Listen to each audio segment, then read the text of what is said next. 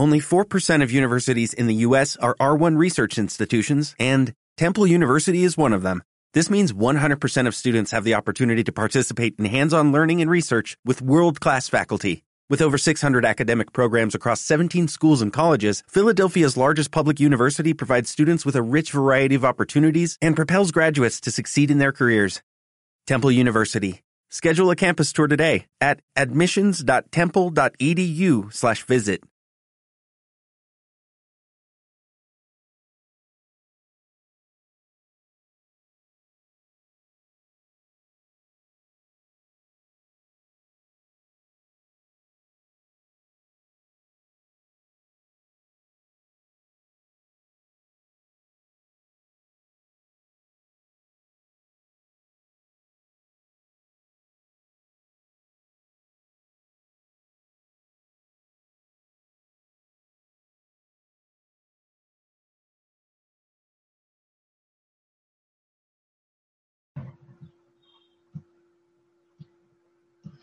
Hola, ¿qué tal? ¿Cómo estáis? Soy Celia, vuestra presentadora de hoy en Mindalia. Os damos la bienvenida a las conferencias de Mindalia en directo, donde miles de personas como tú asisten diariamente a las conferencias mundiales en vivo que organiza mindaliatelevisión.com. Hoy nos acompaña Juan Felipe Carrasco y va a compartir con nosotros una charla titulada Glifosato, eh, riesgos para la salud y el medio ambiente. Juan Felipe Carrasco es ingeniero agrónomo, activista medioambiental, especializado en biotecnología y lobby agroquímico. Y actualmente es coordinador de la iniciativa ciudadana europea stopglifosfato.org eh, barra es, me lo pone directamente por si queréis entrar, eh, recordarte que en mindaletelevisión.com puedes ver gratuitamente miles de conferencias, entrevistas y reportajes sobre espiritualidad, salud integrativa, conocimiento, evolución, que estamos publicando cada día vídeos nuevos sobre estas temáticas. Mindalia Televisión es un medio más de Mindalia.com, que es la primera red social de ayuda a través del pensamiento positivo, donde miles de personas están pidiendo ayuda o ayudando a otras personas a través de sus pensamientos positivos. Pues eh, damos paso ya a nuestro invitado y su charla Glifosato, riesgos para la salud y el medio ambiente por Juan Felipe Carrasco. Hola Juanfe, ¿qué tal? ¿Cómo estás? El micro.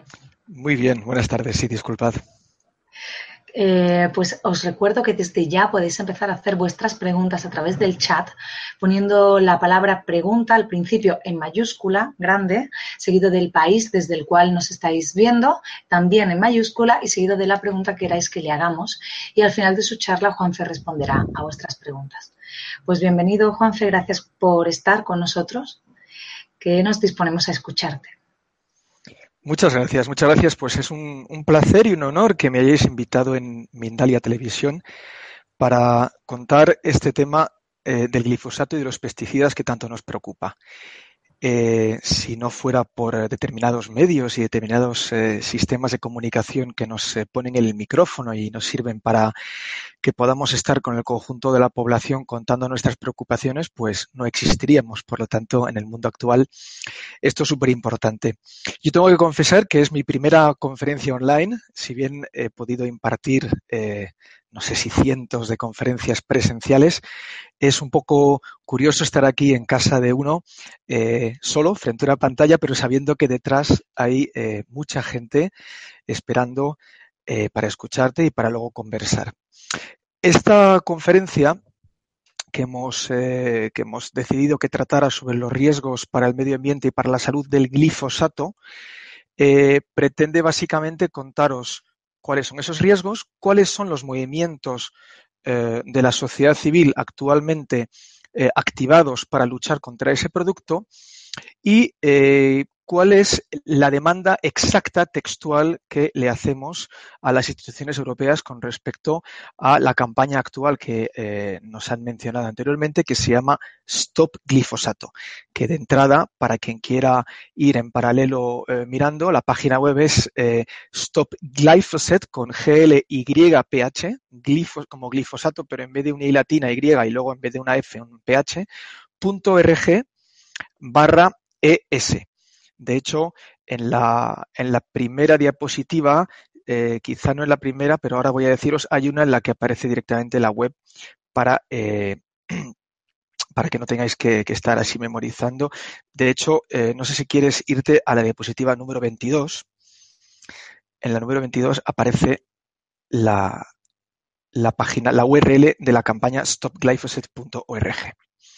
Bueno, como os decía, mientras buscamos la diapositiva en cuestión, el objetivo fundamental es hablaros de la iniciativa, iniciativa ciudadana europea que pretende conseguir un millón de firmas para que el conjunto de eh, la sociedad y la ciudadanía europeas puedan ejercer el derecho democrático de poner en marcha, ahí tenemos la diapositiva, de poner en marcha una eh, iniciativa que obligue a la Comisión Europea a contestar y a tomar una decisión con respecto al glifosato. Ahora entraremos en detalles. Bueno, lo primero eh, ¿Quiénes somos? Yo me llamo Juan Felipe Carrasco, como bien os han dicho, y actualmente trabajo eh, eh, y, represento en esta conferencia a una organización que se llama Movemos Europa. En la diapositiva 2 tenemos el loguito de nuestra asociación, que, eh, pues así en resumen, es un movimiento ciudadano que pretende una Europa mejor. una Europa comprometida con la justicia, eh, con la justicia social y económica, con el medio ambiente y con la democracia participativa. Entonces, nuestras herramientas de trabajo son fundamentalmente el trabajo online, el trabajo eh, por Internet, la movilización digital.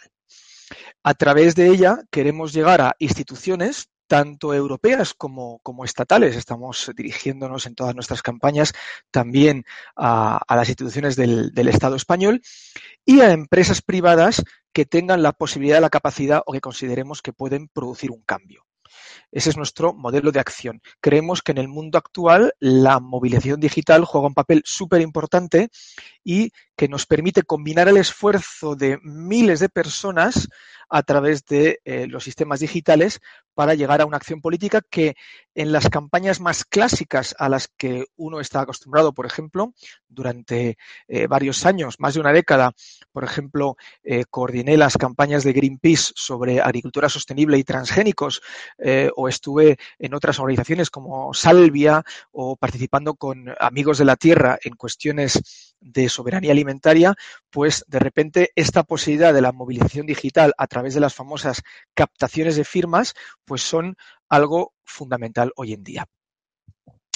En la diapositiva siguiente, la número 3, vemos una estantería llena eh, de, unos botes y unas cajas que corresponden a las eh, diferentes, eh, te ha sido a la 4, la 3, que corresponden a los diferentes tipos de productos relacionados con el glifosato que podemos encontrar en un supermercado cualquiera.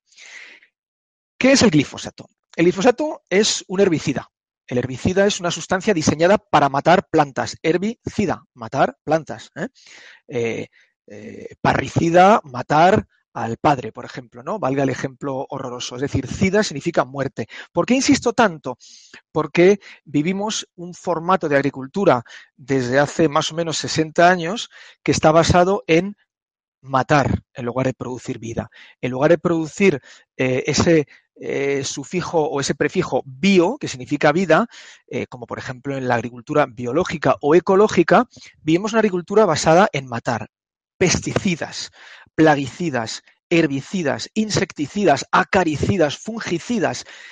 La industria de la agricultura se basa en una serie de sustancias químicas de síntesis diseñadas para matar.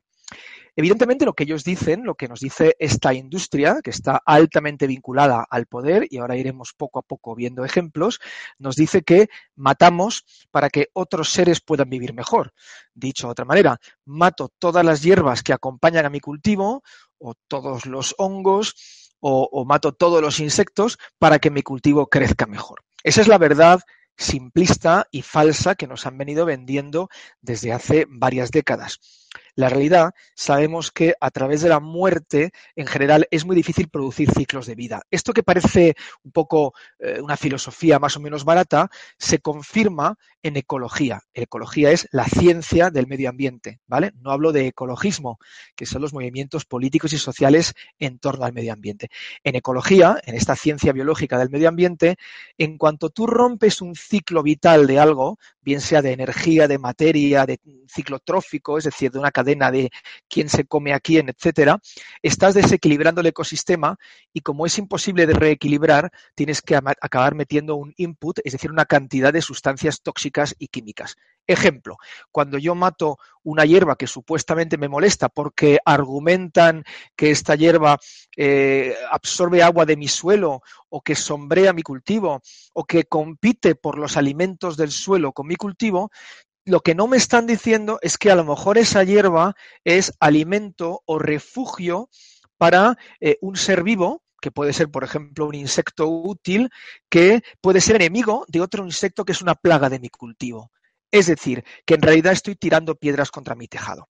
¿Qué es el glifosato? El glifosato, conocido comúnmente por el nombre de Roundup, Roundup en inglés, es una sustancia herbicida creada por la multinacional Monsanto, una multinacional norteamericana muy conocida por delicias como los transgénicos que nos obligan a comer en nuestros alimentos sin informarnos de ello, ni en Estados Unidos ni en Europa, como los PCBs, como un montón de sus, como la gente naranja, aquel famoso defoliante ultratóxico de la guerra del Vietnam, etcétera. Monsanto, una eh, multinacional altamente vinculada a los poderes en Estados Unidos y cada vez más en Europa. España es un país, por ejemplo, en cuyas instituciones agrícolas Monsanto pesa mucho. Y os lo dice alguien que durante años ha estado eh, asistiendo a las reuniones y como parte de diferentes comités y comisiones nacionales vinculadas con la agricultura o con la biotecnología, en las cuales se sentaba a mi derecha o a mi izquierda eh, la industria, cárnica, láctea de los piensos y la de las semillas y los pesticidas, representada fundamentalmente por Monsanto, por Syngenta, por Bayer, por estas grandes multinacionales que por otra parte se están uniendo. No nos olvidemos que Monsanto y Bayer están viviendo una eh, luna de miel o un enamoramiento que se va a convertir en un matrimonio próximamente si no conseguimos evitarlo. De tal manera que la gran industria agrosemillera mundial y la gran industria farmacoquímica se van a unir en un solo consorcio es decir, de un planeta diversificado donde muchos pequeños y pequeñas producen un sistema económico, vamos a un planeta cada vez donde la concentración del poder y de los medios de producción es mayor. Es decir,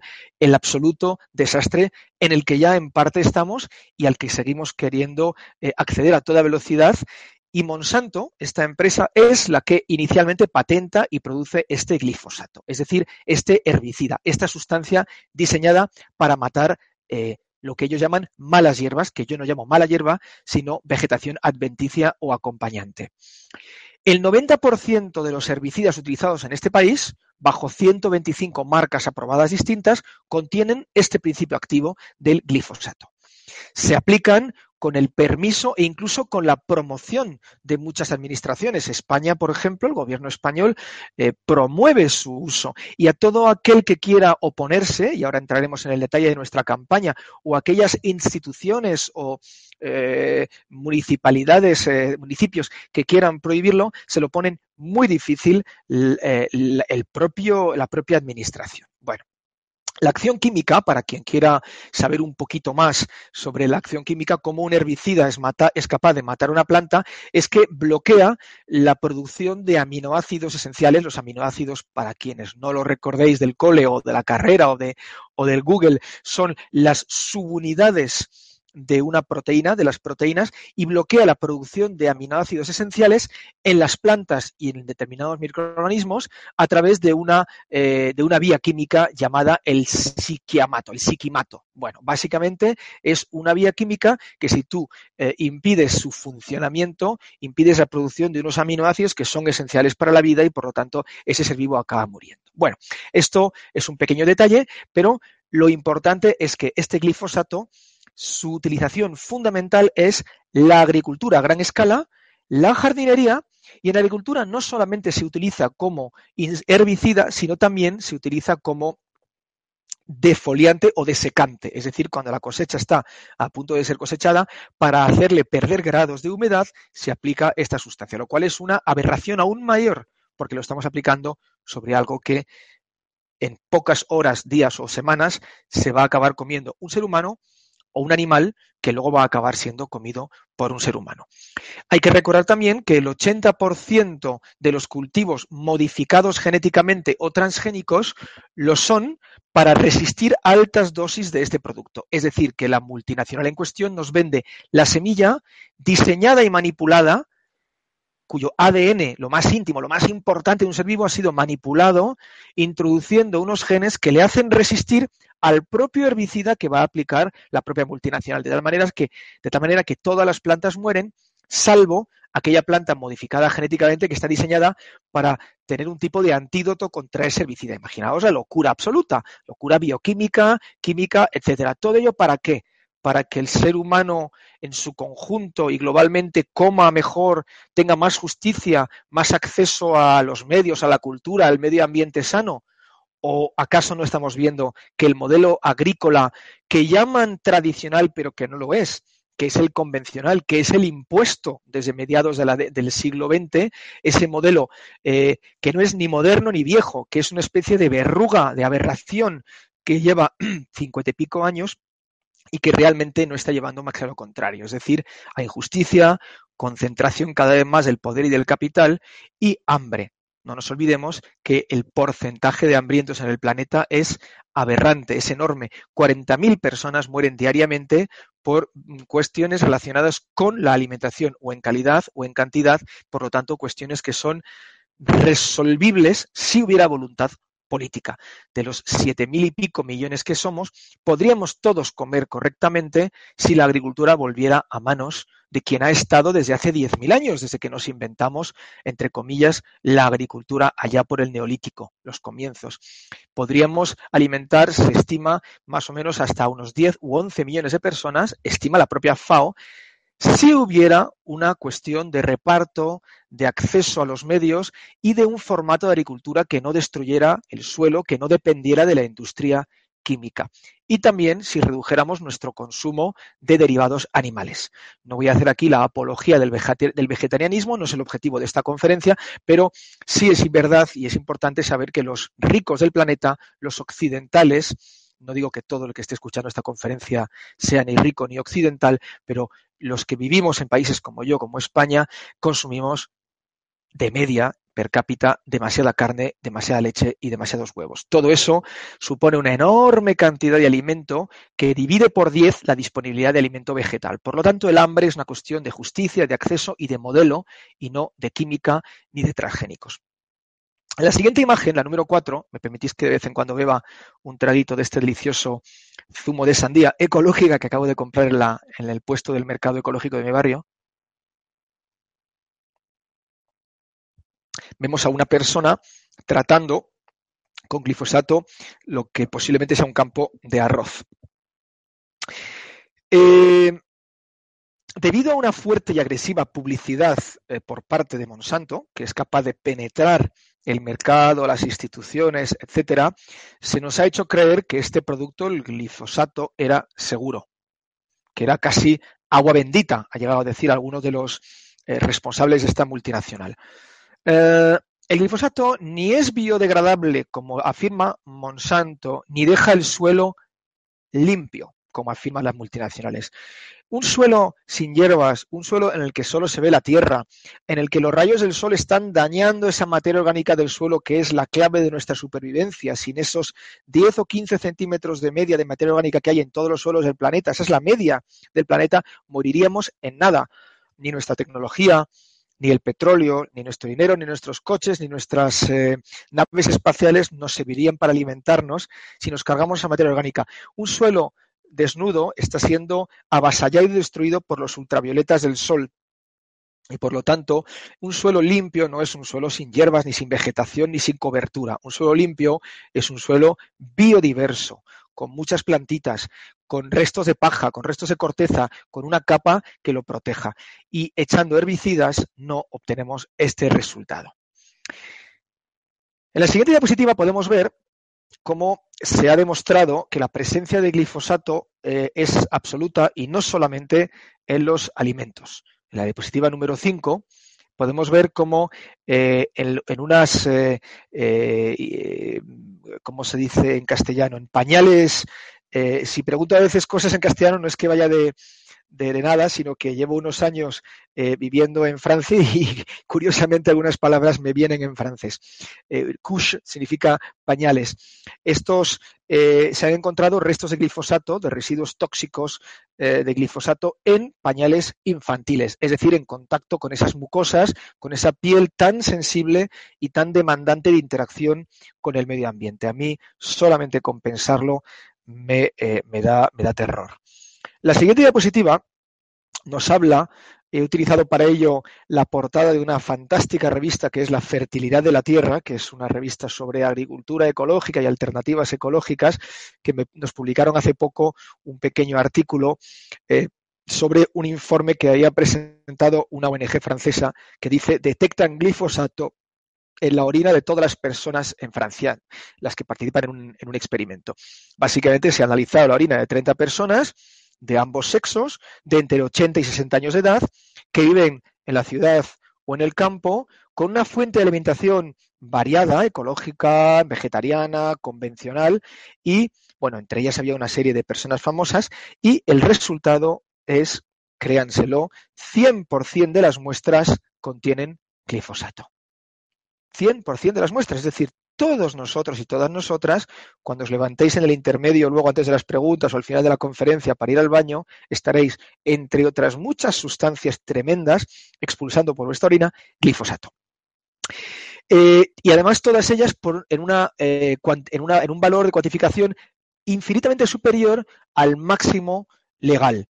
Es decir, encontramos concentraciones desde 1,25 nanogramos por mililitro, eh, perdón, desde 0,09 hasta 2,9, con una media de 1,25 nanogramos por mililitro, eh, lo cual eh, supera ampliamente la presencia admitida de un pesticida en general en agua de boca, en agua potable, a pesar de que no solamente hay esta sustancia, hay otras muchas y la, la, cantidad permitida máxima es 0,1 y nos encontramos de media 1,25, es decir, 10 veces más de una sola sustancia de las miles que tenemos.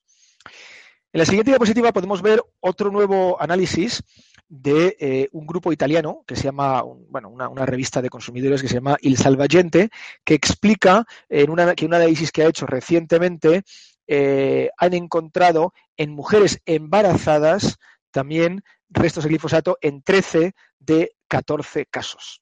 13 de 14 casos de mujeres embarazadas tienen glifosato. Es decir, que esa, eh, ese pequeño, esa pequeña que está en la tripa, está bañando en un baño químico tóxico peligroso de una sustancia que ha sido catalogado como cancerígena por la Organización Mundial de la Salud, y no solamente está bañando ese segundo ser, esa segunda generación, sino que en el caso de que sea una niña, una hembra, su propia, su propia gametogénesis, es decir, el hecho de que ya está creando sus células germinales, sus células, eh, eh, sus futuros óvulos, ya están siendo creados en un ambiente de un producto que además es un disruptor hormonal que ahora veremos un poquito más de detalle a este respecto. Es decir, que en esa imagen tan bonita de esta madre embarazada están siendo agredidas, si es que el niño pequeño que hay dentro es una, una niña, están siendo agredidas tres generaciones.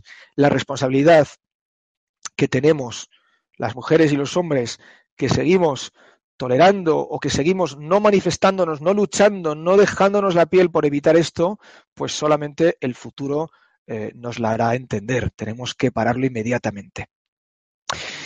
La fotografía siguiente, la fotografía número 8, nos Perdona, habla... Dime. Bájate un poquito el micro que te está explosionando. Ahí. Esa, gracias. ¿Se me oye bien ahí? Sí. La fotografía siguiente nos habla de la peligrosidad de esta sustancia. Hemos hablado mucho de la sustancia y ahora vamos a entrar al detalle de su peligrosidad. Roundup o glifosato. Vamos a hacerlo de manera un poco breve porque se nos va consumiendo el tiempo, pero eh, hay que hablar primero de genotoxicidad, es decir, daño al sistema genético, a las moléculas del ADN. Alteración endocrina, es decir, esta sustancia imita y por lo tanto tiene una acción similar a nuestras hormonas, pudiendo o aumentar la acción de determinadas hormonas creando daños endocrinos importantes o al revés, parar la acción de ciertas hormonas y como imagino que todas y todas sabéis, nuestro cuerpo fundamentalmente es una eh, relación eh, en eléctrico-química, vamos a decir. Es decir, que la vinculación entre el sistema eh, endocrino, el conjunto de hormonas y toda la química que va por nuestras glándulas, nuestra sangre, etcétera, la interacción con el sistema nervioso es la base de cómo estamos, de nuestra salud, de nuestra evolución, etcétera. Por lo tanto, esta sustancia afecta a lo más importante que es el sistema endocrino. Es decir, es, uno de tantos disruptores endocrinos perturbación de andrógenos, de, perdón, de estrógenos, de andrógenos o causa, causa de cáncer de mama. Bueno, estos efectos se han podido demostrar que se ejercen a dosis inferiores a las utilizadas en la agricultura. Es decir, que en dosis de laboratorio muy pequeñas, como por ejemplo 0,5 miligramos por kilo, que es 40 veces menor a la dosis autorizada en agricultura, ya está teniendo efecto. Por ejemplo, un efecto antiandrogénico. Para que os hagáis una idea, esto significa que eh, estamos tomando una sustancia química que es hasta 40 veces, eh, digamos, que, está siendo eficaz en el sentido más dañino de la palabra sobre nuestra salud eh, en una dosis hasta 40 veces inferior a la que realmente se está aplicando. No queremos ni imaginarnos lo que ocurre en la realidad, no ya en el laboratorio, que es infinitamente peor que lo que se hace en el laboratorio. Por lo tanto, bueno, las consecuencias son enormes sobre el metabolismo. Si pasamos a la fotografía siguiente, donde aparece este helicóptero eh, echando glifosato eh, o algún otro pesticida en grandes eh, superficies de seguramente Estados Unidos o Brasil, donde se deforesta a gran escala la Amazonía y otras selvas para cultivar soja, maíz y otros productos que demanda Occidente, Europa o China, pues eh, con esta imagen quería ilustrar esa aberración de esa aplicación, imaginaos el viento, ¿dónde se puede estar llevando esto? ¿no? A cualquier otro lugar.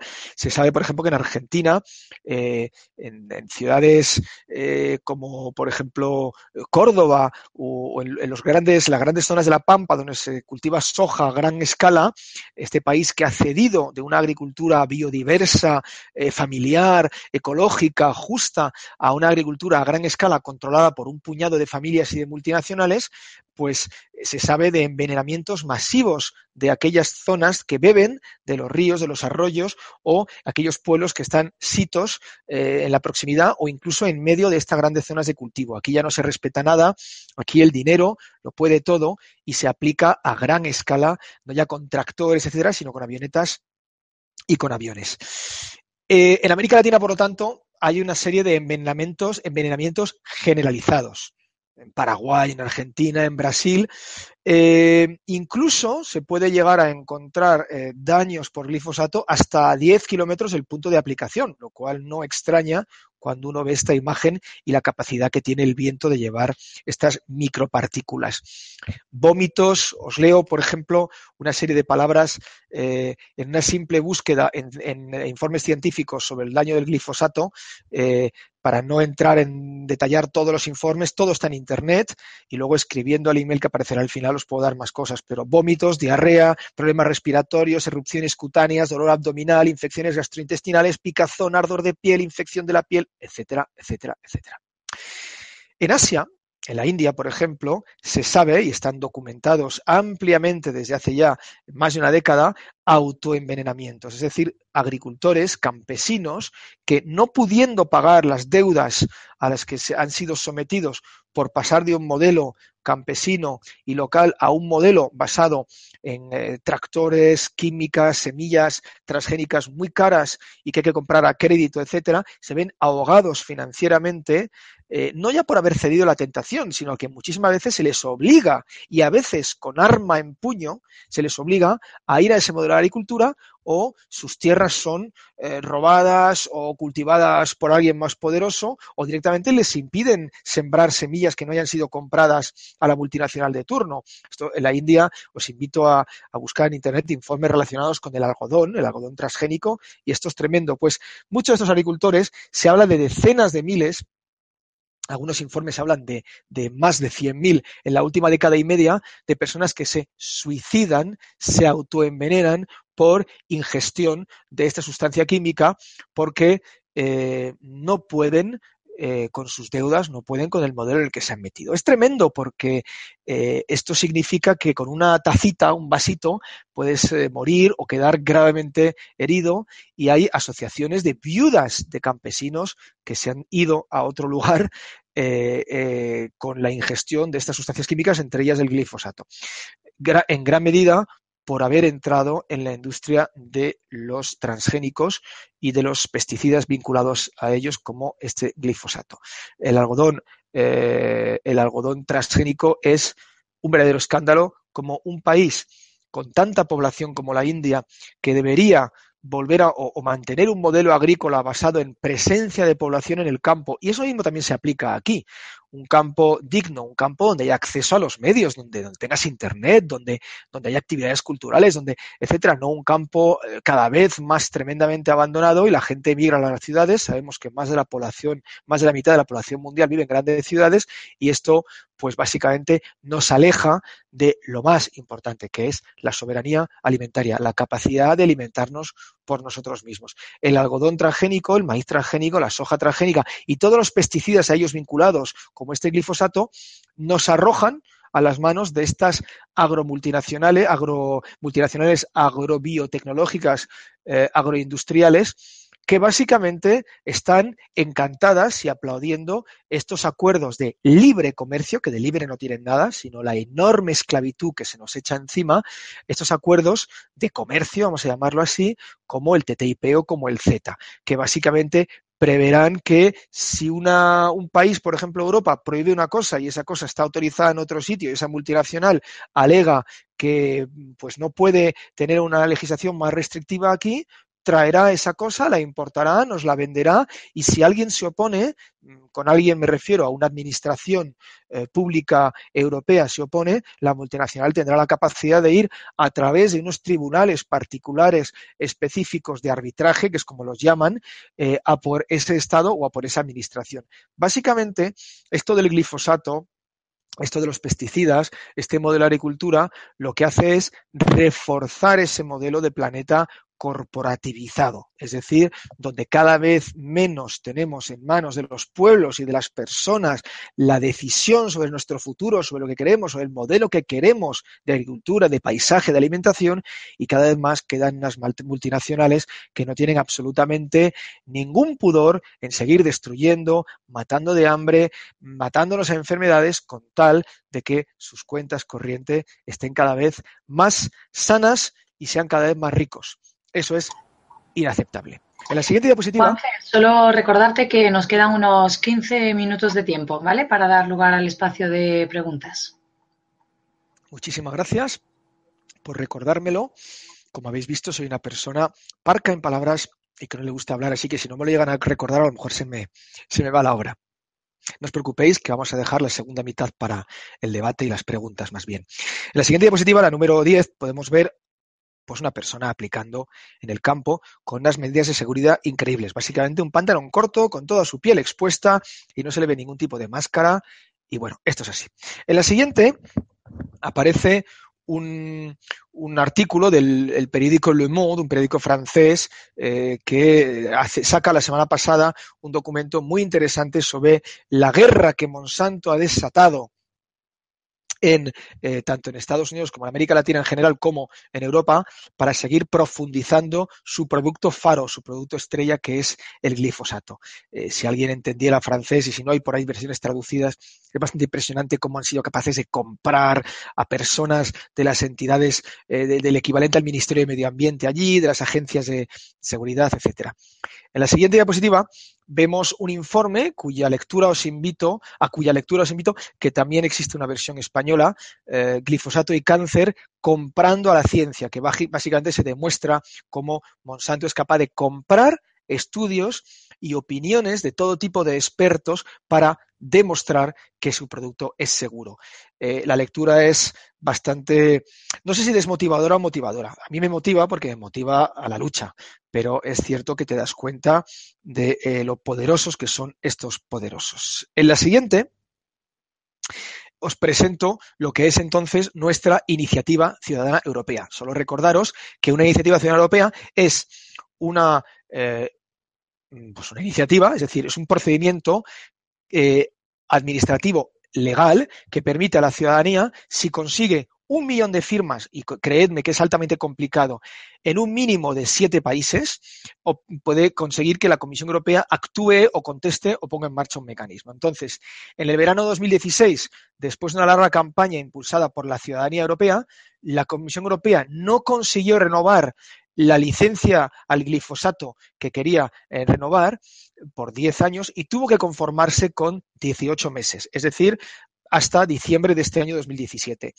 Eh, esto fue un gran logro por nuestra parte, por parte del movimiento ecologista y, social en general europeo, porque teniendo en cuenta la presión inmensa de estas multinacionales sobre la Comisión Europea, ese gobierno europeo al que ninguno de nosotros ni de nosotras ha elegido, pues a pesar de esta presión se consiguió este retraso. Y aprovechamos este año y medio para poner en marcha esta iniciativa. En la siguiente diapositiva veis eh, cómo eh, se presentó, por ejemplo, en la ciudad de Madrid, con ese símbolo del oso y el madroño, un oso comiendo frutitas y un madroño no tratado con glifosato, y un montón de, bueno, pues se supone que en esa imagen está el logo de la campaña, Stop Glyphosate, que es también la página web, montón de personas, entre las cuales, pues a lo mejor eh, reconoceréis a gente de, del mundo de la, de la eh, lucha contra eh, los productos tóxicos eh, en la alimentación, de la Fundación Alborada por la medicina sin tóxicos,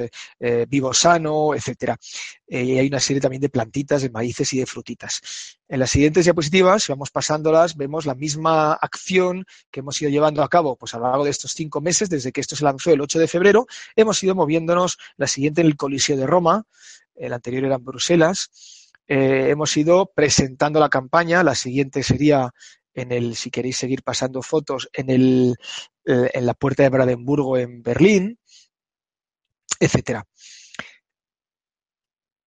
Bueno, ¿qué pedimos en esta iniciativa? Dale la siguiente foto si puedes, por favor. Tengo dudas si habíamos metido el texto para que lo leamos más fácilmente. La siguiente. Otra más. Eso es, sí, os había puesto el texto. Básicamente pedimos tres cosas. Apelamos a la Comisión Europea para que proponga a los Estados miembros la prohibición del glifosato, primero. Segundo, la reforma del procedimiento de aprobación de pesticidas, que hoy en día está basado en unos informes, unos estudios controlados por la industria para sus intereses. Y la tercera cosa que pedimos es establecer unos objetivos de reducción de empleo de pesticidas paulatinos de carácter vinculante, obligatorio, en toda la Unión Europea. El siguiente párrafo, no lo leáis, es básicamente el desarrollo de estas tres demandas. Eso es lo que pedimos. Siguiente diapositiva. Objetivo, un millón de firmas. ¿Por qué pongo ahí 1,2? Porque queremos un poquito más, porque realmente luego los Estados miembros van a venir con las rebajas, van a considerar que determinada firma no vale porque no se lee bien el DNI, porque tal persona eh, se ha equivocado y ha invertido los apellidos, o el otro día en Cataluña que estuvimos allí recogiendo firmas, hay gente que en nacionalidad no quería poner española y puso catalana, y esto que me parece un detalle bonito y romántico realmente nos perjudica porque el Estado español es posible que no quiera esas firmas, y, así podríamos llegar hasta 100 motivos por los cuales se van a buscar las todo lo que puedan, las triquiñuelas posibles para reducir las firmas firmas lo máximo posible. Por lo tanto, objetivo un millón con dos. Con un mínimo en siete países. Esos países tienen un mínimo y hemos conseguido, eh, bueno, luego pongo ahí tres meses, porque eh, el Estado miembro al que le mandamos las firmas conseguidas en ese país tiene tres meses para validarlas, revisarlas, etcétera. Luego tres meses más con la Comisión Europea. Como el límite que tenemos es diciembre de 2017, el límite real para obtener las firmas es junio de 2017. O sea, ahora, dentro de tres semanas. Eh, pasemos a la siguiente diapositiva. ¿Qué hemos conseguido?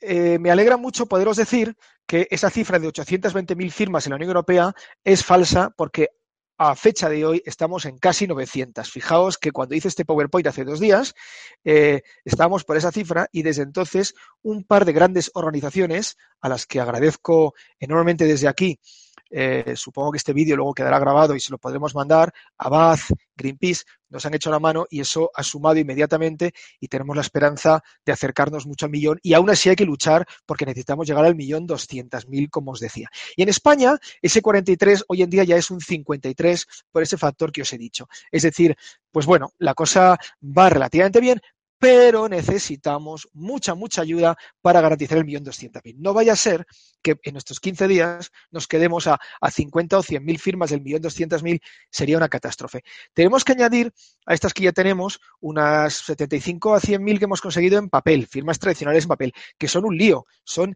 decenas de kilos de papel que están ahora mismo en veintipico lugares de Europa que tenemos que enviar a un sitio central, contabilizar, volver a mandar a las autoridades de cada uno de los países. Es verdaderamente muy complicado. Y los siete países mínimos ya tenemos diez, con lo cual por ese lado estamos absolutamente cubiertos. Nos quedan cuatro minutos. Os pido que anotéis, por favor, ese enlace.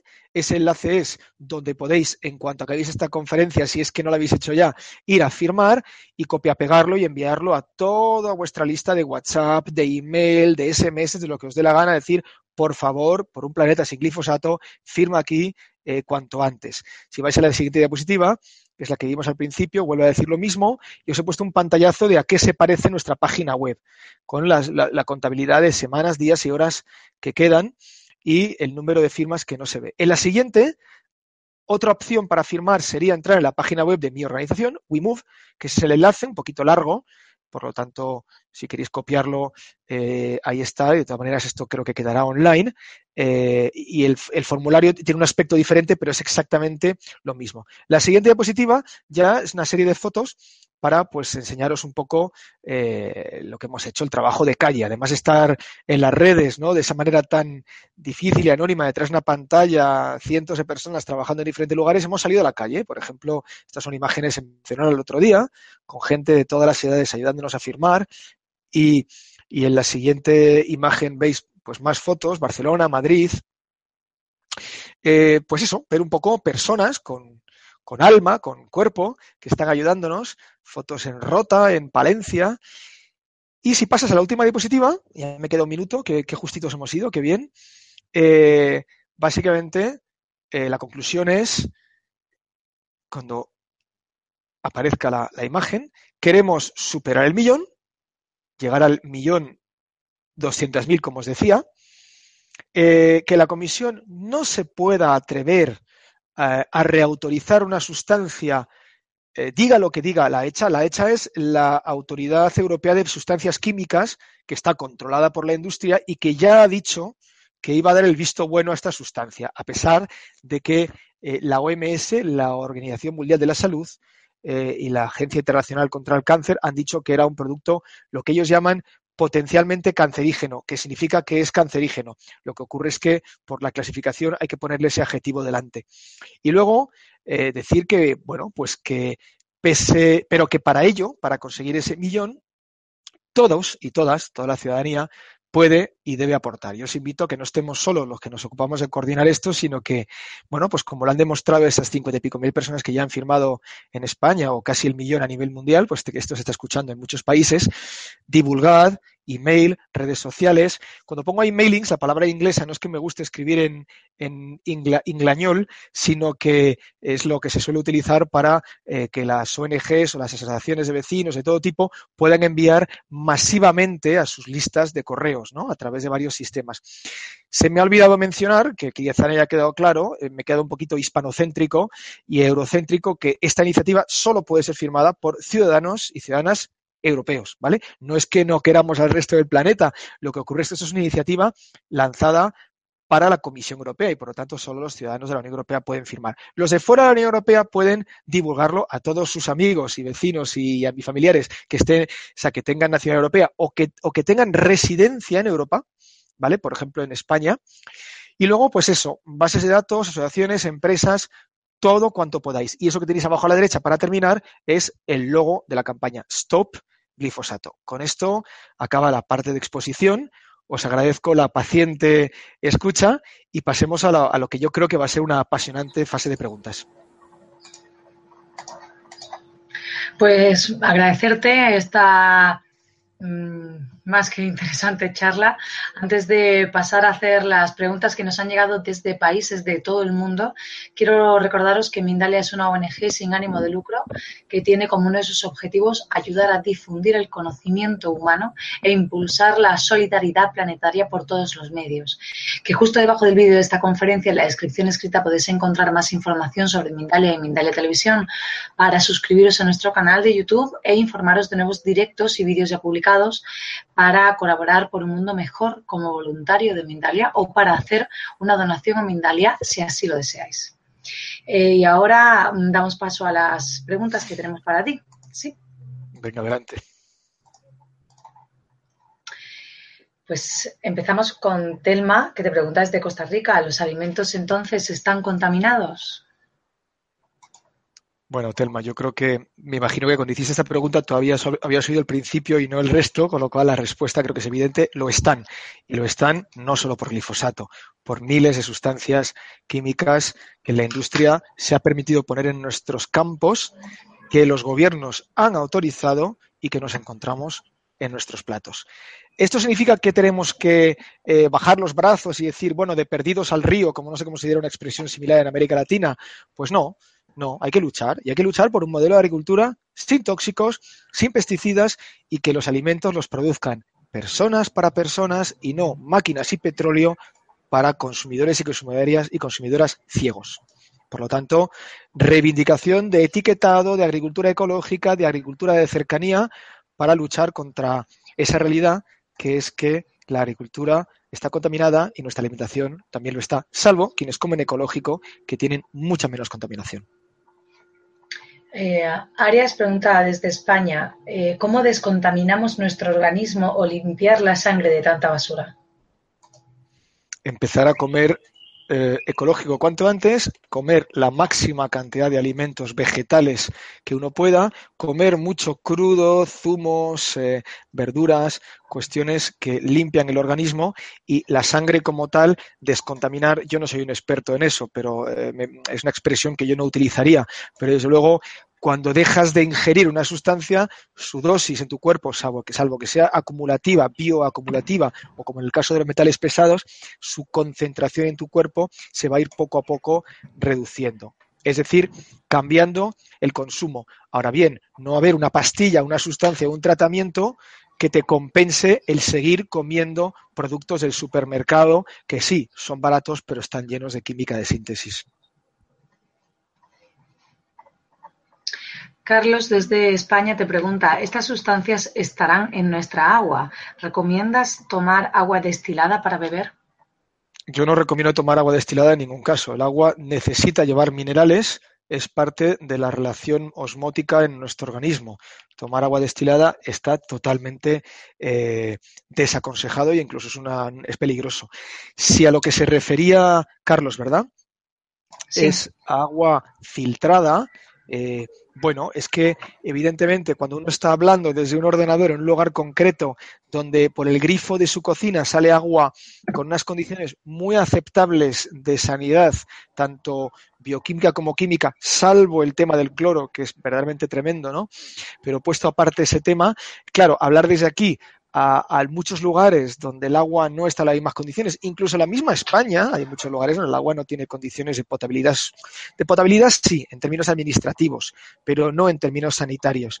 O hablando a muchos lugares del mundo, como hemos hablado, a todas esas zonas de Argentina, de Paraguay, de América Latina en general, donde se cultivan con tantos pesticidas de manera tan incontrolada, no te voy a recomendar que vayas a beber ese agua. Por lo tanto, la respuesta depende de cuál sea el agua que tienes a tu disposición. Lo que sí eh, desde aquí aprovecho para recordar, eh, Greenpeace ha lanzado hoy, me ha llegado eh, una gran campaña contra la presencia de plásticos en los mares. Sabéis que cada día se vierte a los mares más o menos un camión de no sé cuántas decenas de toneladas, no me acuerdo de las cifras, cada minuto, no cada día, cada minuto al mar o algún océano.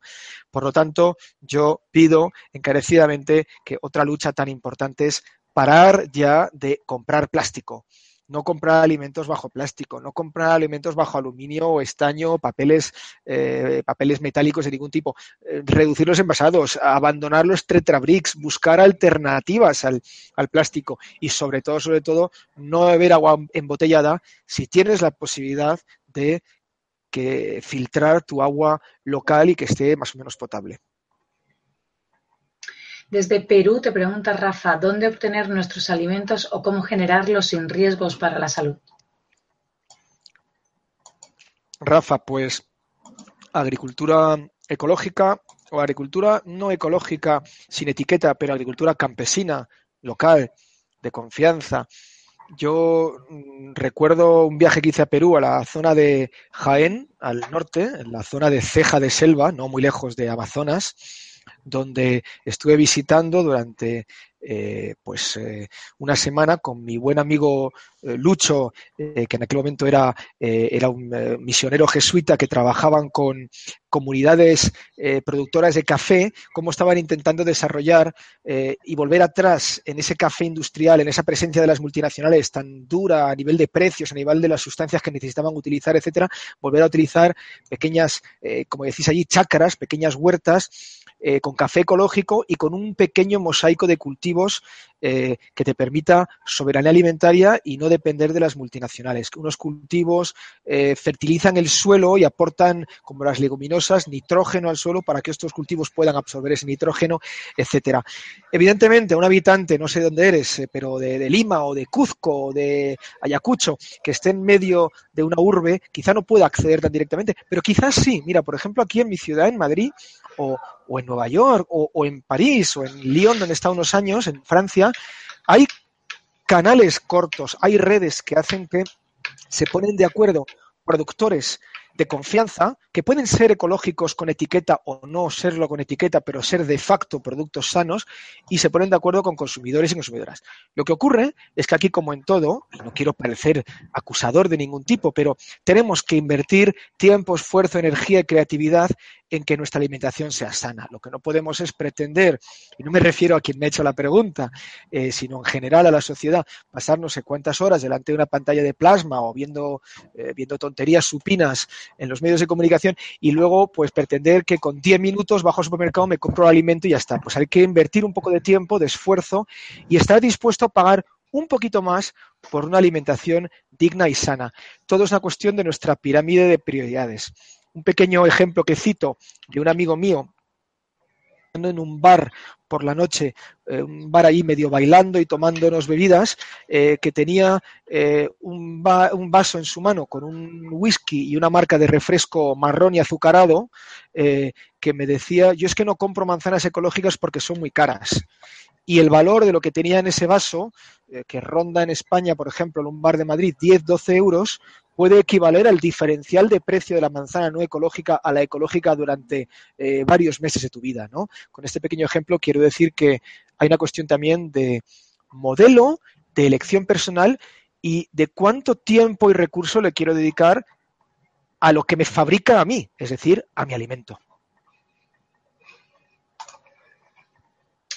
Eh, Telma te pregunta eh, cómo descontaminamos los suelos. Bueno, o, hay muchas Telmas hoy, o es la misma persona otra vez, así que eh, mi saludo para Telma. Eh, descontaminar los suelos depende de qué. No se puede contestar a esa pregunta si no sabemos de qué estamos hablando. Si estamos hablando de una eh, explosión nuclear, de residuos, eh, residuos eh, vinculados a, la energía nuclear que no se, no se van nunca, ¿no? Y se quedan ahí miles de años. Si estamos hablando de metales pesados, si estamos hablando de suelos contaminados por petróleo en la Amazonía colombiana o, o, ecuatoriana, ¿no? Con grandes piscinas de petróleo si estamos hablando de suelos contaminados por, eh, por ejemplo, grandes cantidades de antibióticos en, el manglar de Ecuador eh, o en, las grandes piscinas de fabricación de gamba y de camarón de Tailandia, de Ecuador, de Brasil, eh, o estamos hablando de glifosato o de metales pesados, de pesticidas, es muy complicado. Hay cosas que se pueden descontaminar, otras no. Si nos referimos a los pesticidas, la mejor manera de descontaminar es no volver a echarlos, vuelvo a dar la misma respuesta que para la alimentación, la mejor manera es empezar a hacer un modelo de agricultura que purifique y limpie. Es decir, después de un año o dos o tres de cultivo de transición, a priori lo que queda en el suelo es suficientemente pequeño como que para, para que podamos empezar a considerar que esos cultivos, esas plantas están más o menos limpios. Pero la mejor manera de descontaminar es no contaminar. Y aunque parezca un tópico y un cliché, eh, lo que yo pretendo con, esta, con este ratito que estamos pasando juntas y juntos no es decir qué mal está todo, qué horrible, el planeta no tiene solución, las multinacionales son muy malas y los gobiernos son corruptos.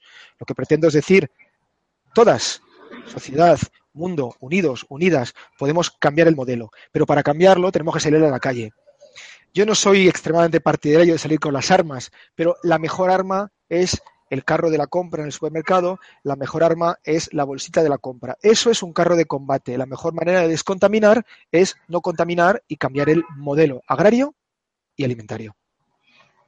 Fernando Vaquero te pregunta desde España, hablando de crear vida en vez, de destruir, eh, le pregunto si sabe lo ocurrido en el Parque Nacional Yellowstone, donde la suelta de unos lobos ha cambiado el ecosistema.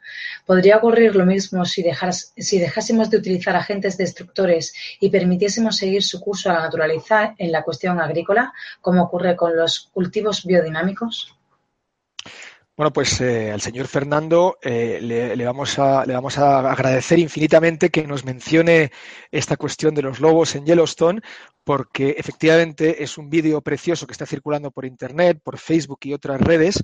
Animo a quien no lo haya visto que vaya, no ahora, no ahora, que me tienes que escuchar, pero bueno, ir a verlo. Y básicamente explica el concepto de lo que es la ecología, es decir, la ciencia de la relación entre las especies, las cadenas tróficas, el lobo que se come al, al herbívoro y el herbívoro entonces al reducir su concentración permite que ciertos árboles empiecen a crecer donde antes no dejaban nada brotar y esos árboles reconfiguran el ecosistema de ribera y entonces aparecen los castores que cortan árboles, crean pequeños eh, eh, muros que hacen que el río se recrezca y donde se recrece se crea un nuevo ecosistema lagunar, etcétera, etcétera, etcétera, de tal manera que al final, al cabo de unos años, se demuestra que con solamente dejar al depredador puede reformar al ecosistema entero. Dicho de otra manera, eh, de cada una de las especies de un ecosistema depende todo el ecosistema y de las especies cuanto más arriba en la cadena trófica, es decir, cuanto más depredador primario sea, como es el caso de estos lobos de Yellowstone,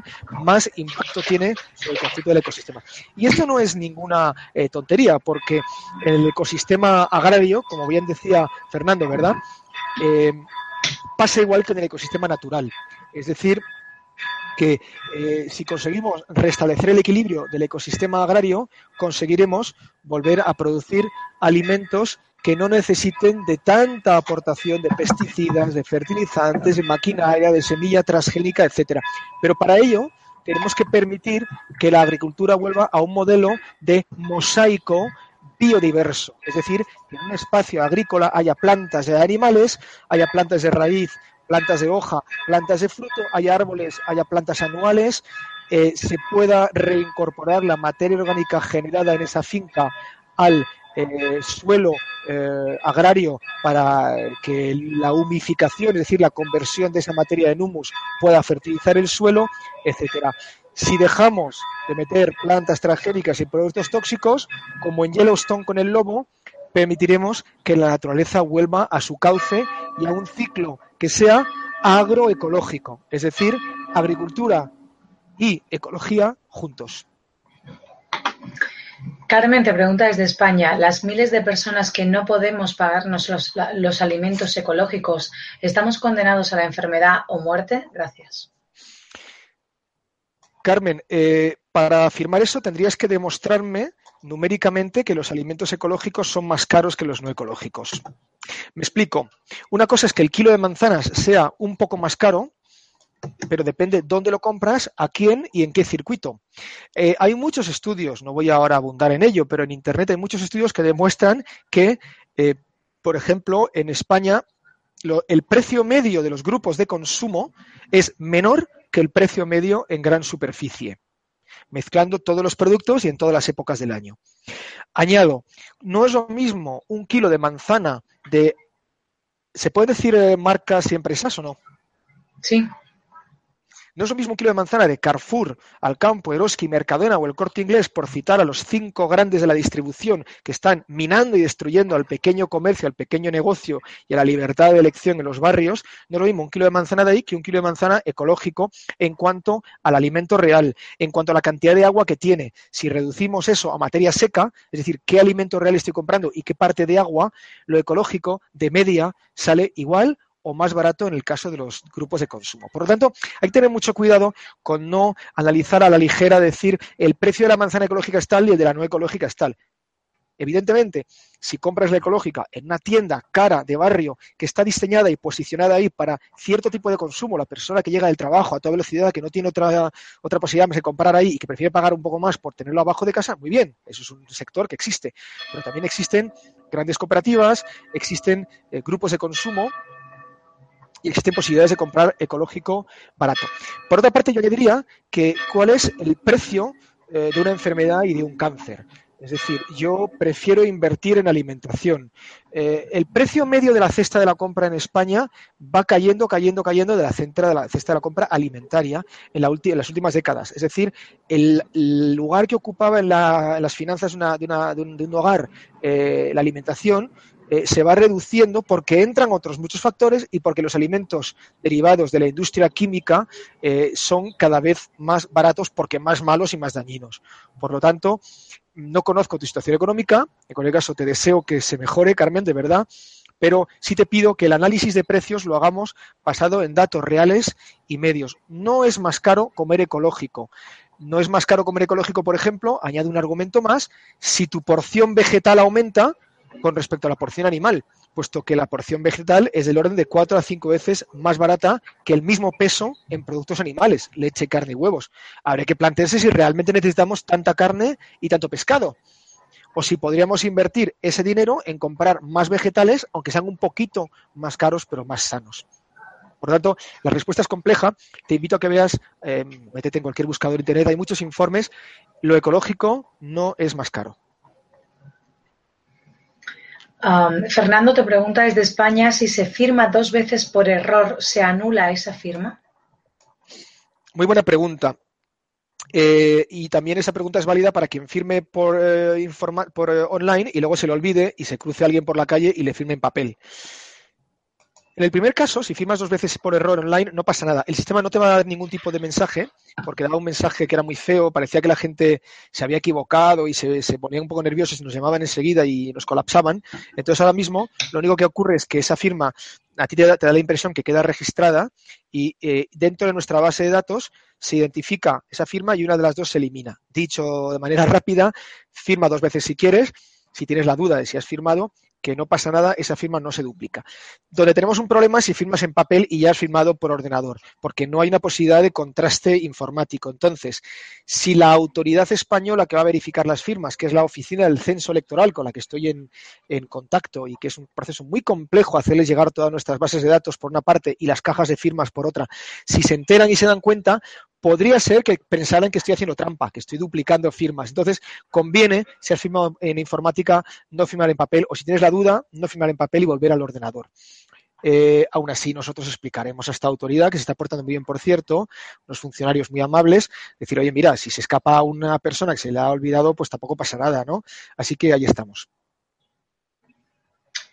Eh, Zaida te pregunta, ¿se usa randa para acabar con la mala hierba o pasto en la finca donde se produce cacao?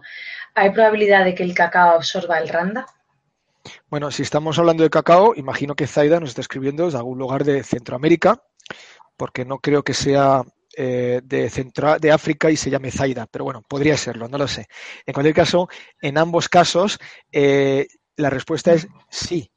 Las plantas absorben el herbicida todas ellas, no hay ninguna que no lo absorba.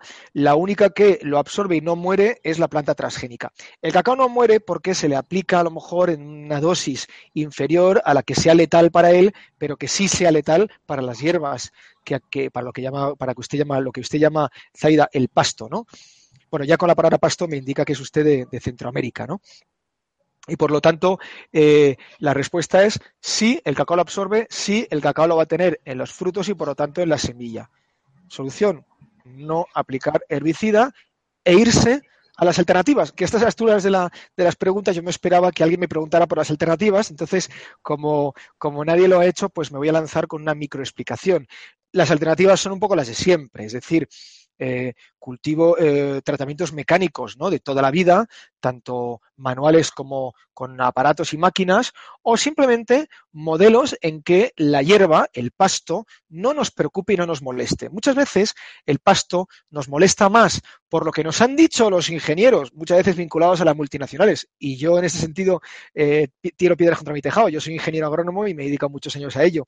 Pero muchas veces nos han dicho, quita esa mala hierba, que eso es malo para el cultivo. Bueno, pues resulta que no, resulta que no, y que hay casos en que no, y que es una protección del suelo muy beneficiosa y que no tiene por qué ser mala.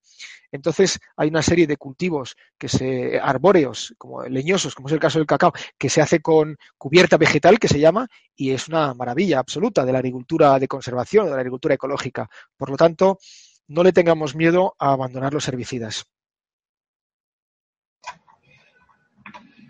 Eh, Carmen, que te ha preguntado antes si las personas que no pueden pagarse los alimentos ecológicos están condenados a la enfermedad o a la muerte, eh, te aclara que se refería a gente con, muy pocos recursos, que dependen de ayudas sociales, que cada año es mayor número de personas.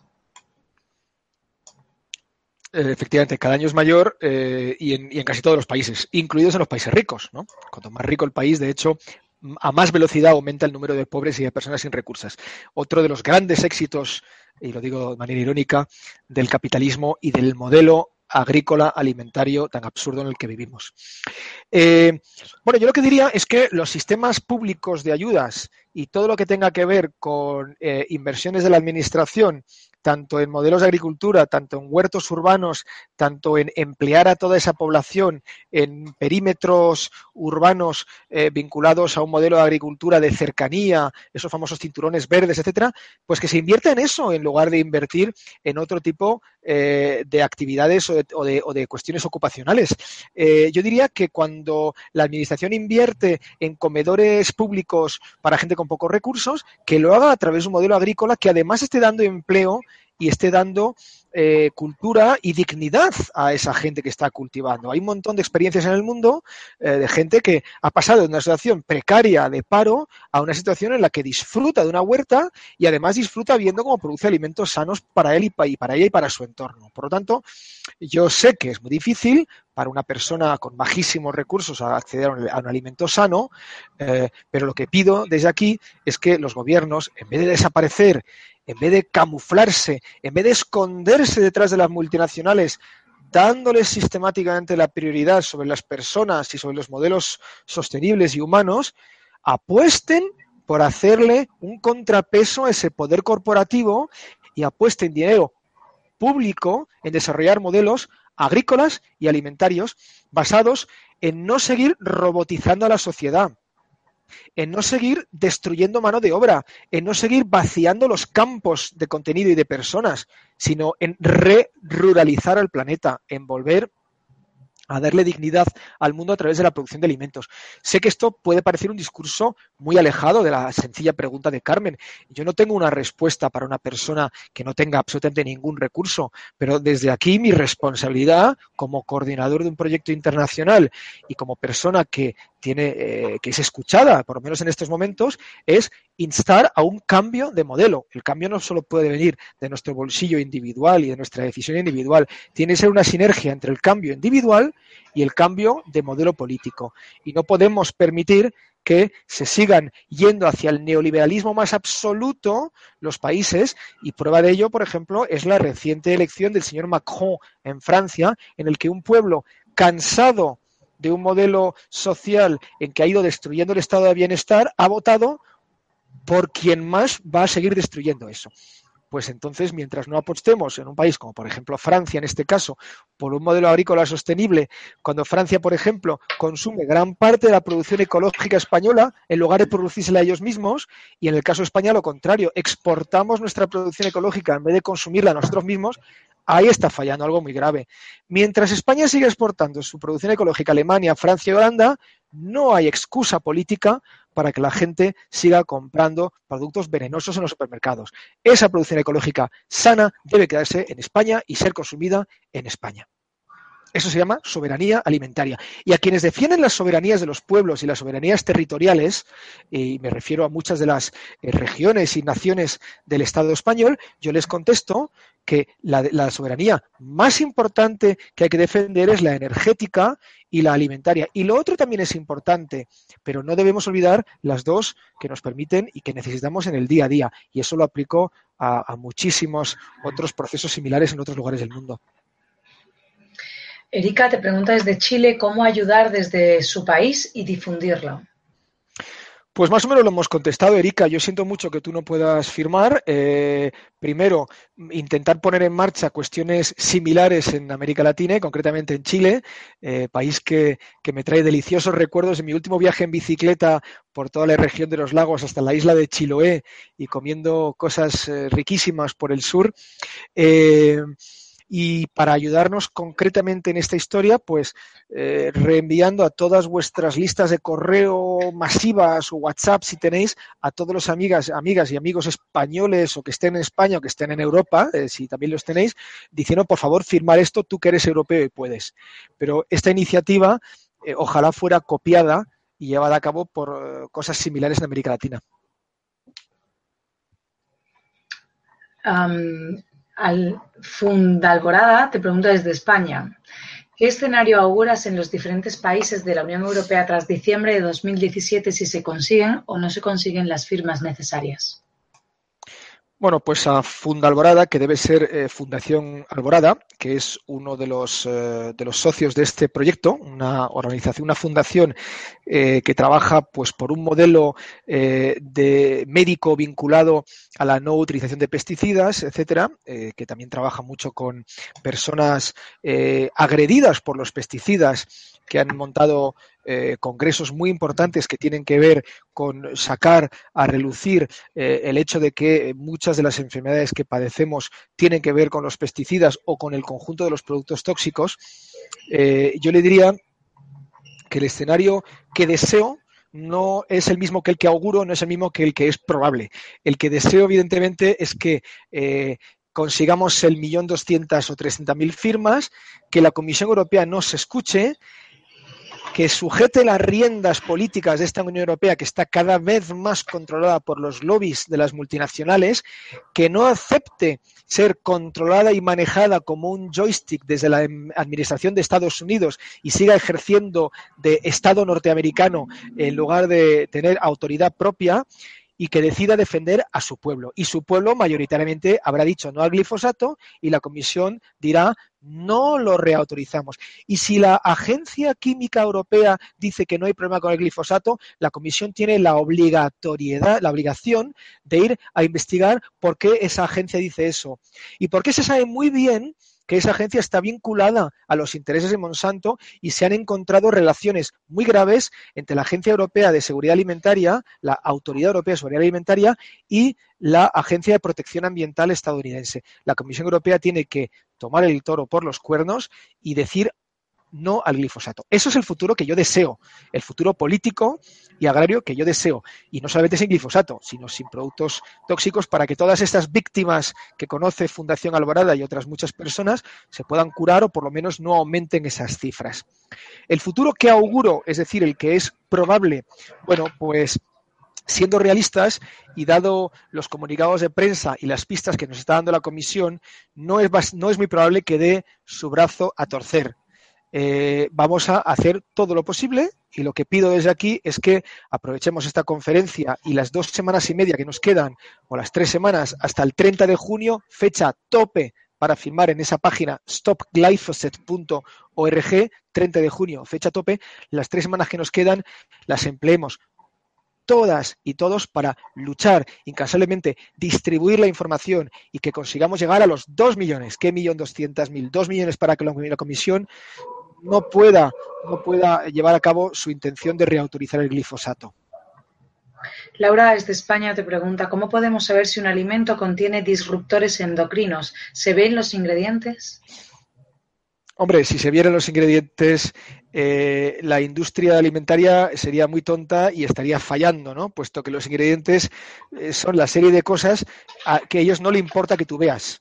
En cuanto a uno de los ingredientes le molesta un poco, le cambian el nombre, le meten una sigla o lo llaman eh, de una manera parecida pero distinta para que no te des cuenta. Aparte del tipo de letra, que ya es ilegible, eh, uno que ya tiene sus añitos tiene que ir con gafas de verde cerca para comprar el más mínimo producto, y eso que no voy al supermercado prácticamente nada, juegan con los tipos de tinta para que no se lea nada, un desastre.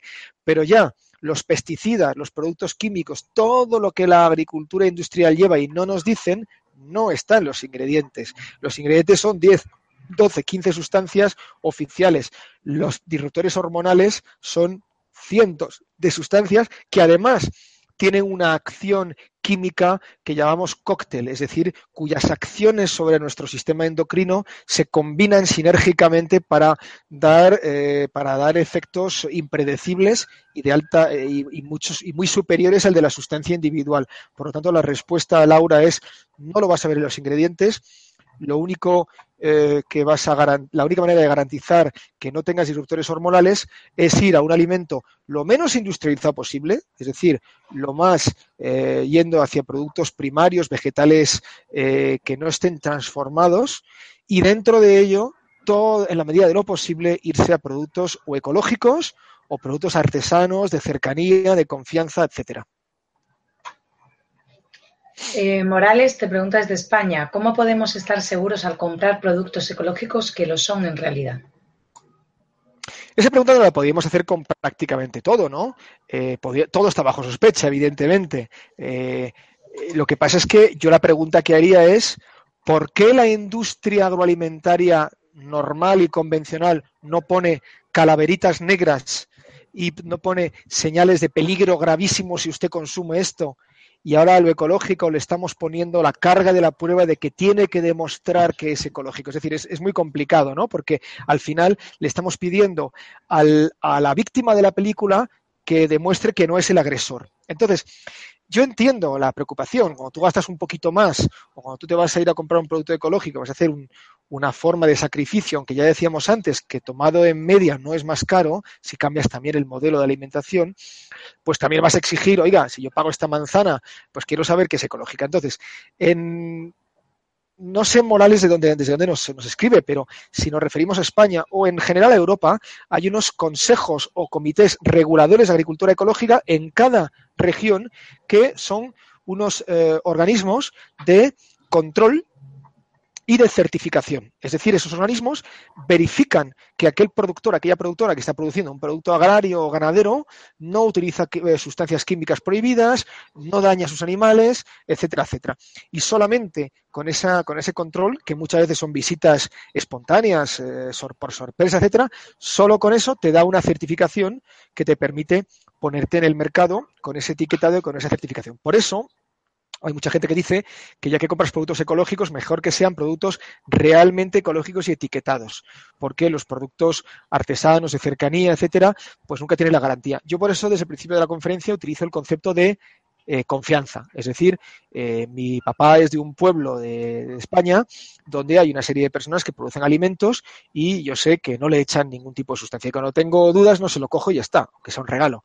Entonces, la cuestión es confianza arcos cortos para que podamos conocer al productor y hacerle preguntas directamente, etcétera, porque claro, detrás del anonimato de un supermercado te la cuelan toda. Fernando te pregunta desde España, ¿puede la cruzada actual generada en, España contra las terapias naturales, PAMIES, Miguel Jara, etcétera, entorpecer la lucha contra estos herbicidas cancerígenos?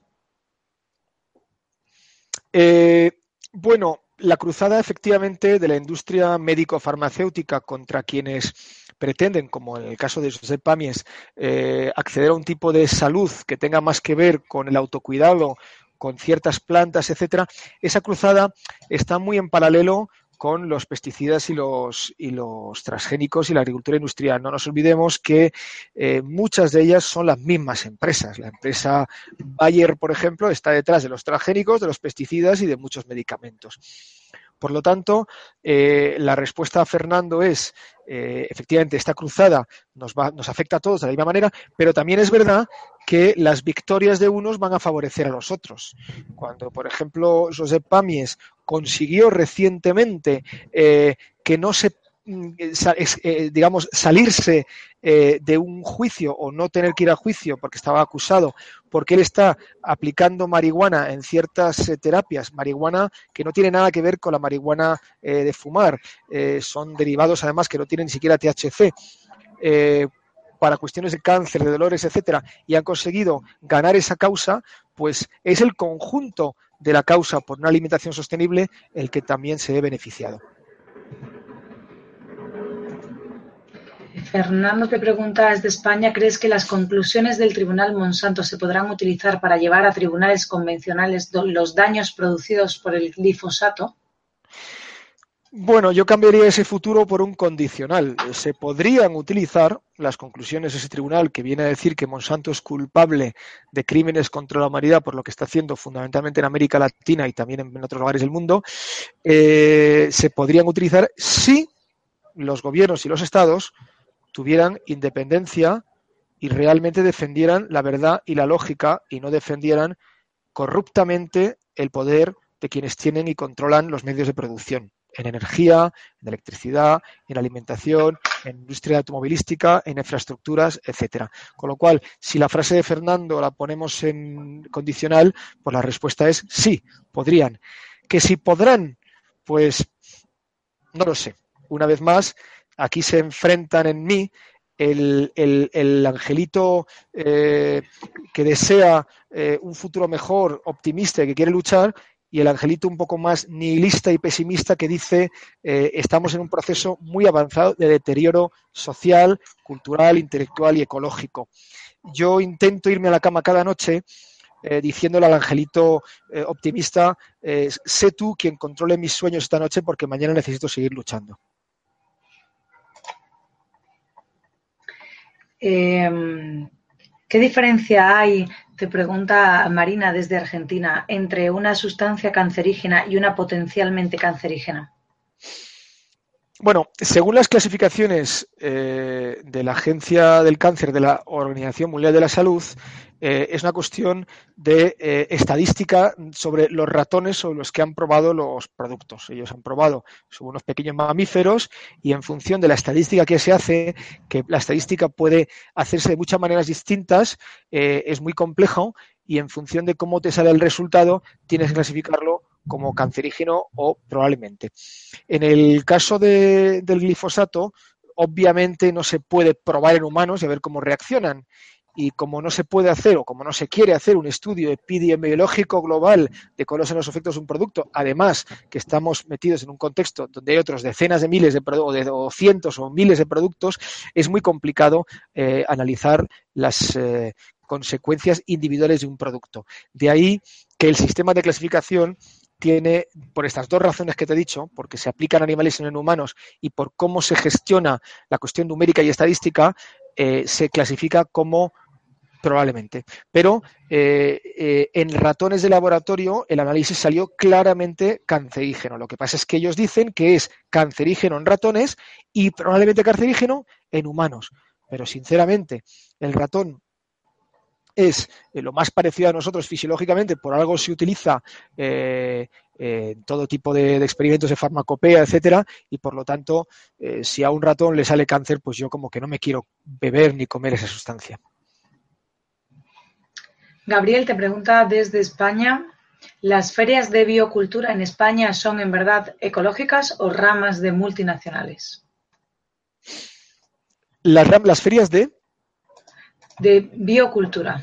Bueno, eh, si se está refiriendo específicamente a la feria denominada Biocultura, organizada por la asociación Vida Sana, eh, eh, es, es, de verdad ecológico, obviamente. Otra cosa es que han ido evolucionando con el tiempo y que eh, cada vez eh, hay más presencia de eh, productores ecológicos, etcétera, pero eso no impide que haya también otras ramas como por ejemplo en cosmética, que han ido pasando de una cosmética denominada natural a una cosmética realmente con ingredientes solamente ecológicos, o que haya eh, secciones de otras cosas que tienen que ver con la salud y el bienestar, como puedan ser eh, eh, colchones o, ropa hecha con lana natural, etcétera. Pero todo lo tocante a alimentación y a cosmética de esas ferias de biocultura eh, es, eh, es ecológico. De todos modos, no nos olvidemos que lo ecológico solo llegará a nosotros a los, a los consumidores y a las consumidoras si es a través del mercado y a través de quienes venden. Es decir, no estamos en contra del comercio. Otra cosa es que el comercio esté en manos de grandes multinacionales o de empresas que viven de ello y permiten que accedamos a ese consumo. Si Gabriel se refería a otras ferias ecológicas que no sean biocultura, no tengo respuesta porque no estoy dentro de la organización ni las conozco en detalle. Pues hasta aquí ha llegado nuestro tiempo. Eh, muchas gracias por, toda esta información, Juanfe. Antes de terminar, recordaros que en mindaletelevisión.com, debajo de este y otros vídeos, en la descripción escrita, podéis encontrar información sobre Mindalia y Mindale Televisión, para informaros de las próximas conferencias en directo. Eh, deciros que podéis ver eh, esta conferencia eh, que quedará grabada y que podréis compartirla en vuestras redes sociales o revisarla para em, volver a, revisar conocimientos. dejamos estos últimos instantes para ti, para que te despidas, Juanfe, y para que des la información si se te ha quedado algo en el tintero o, o lo que desees.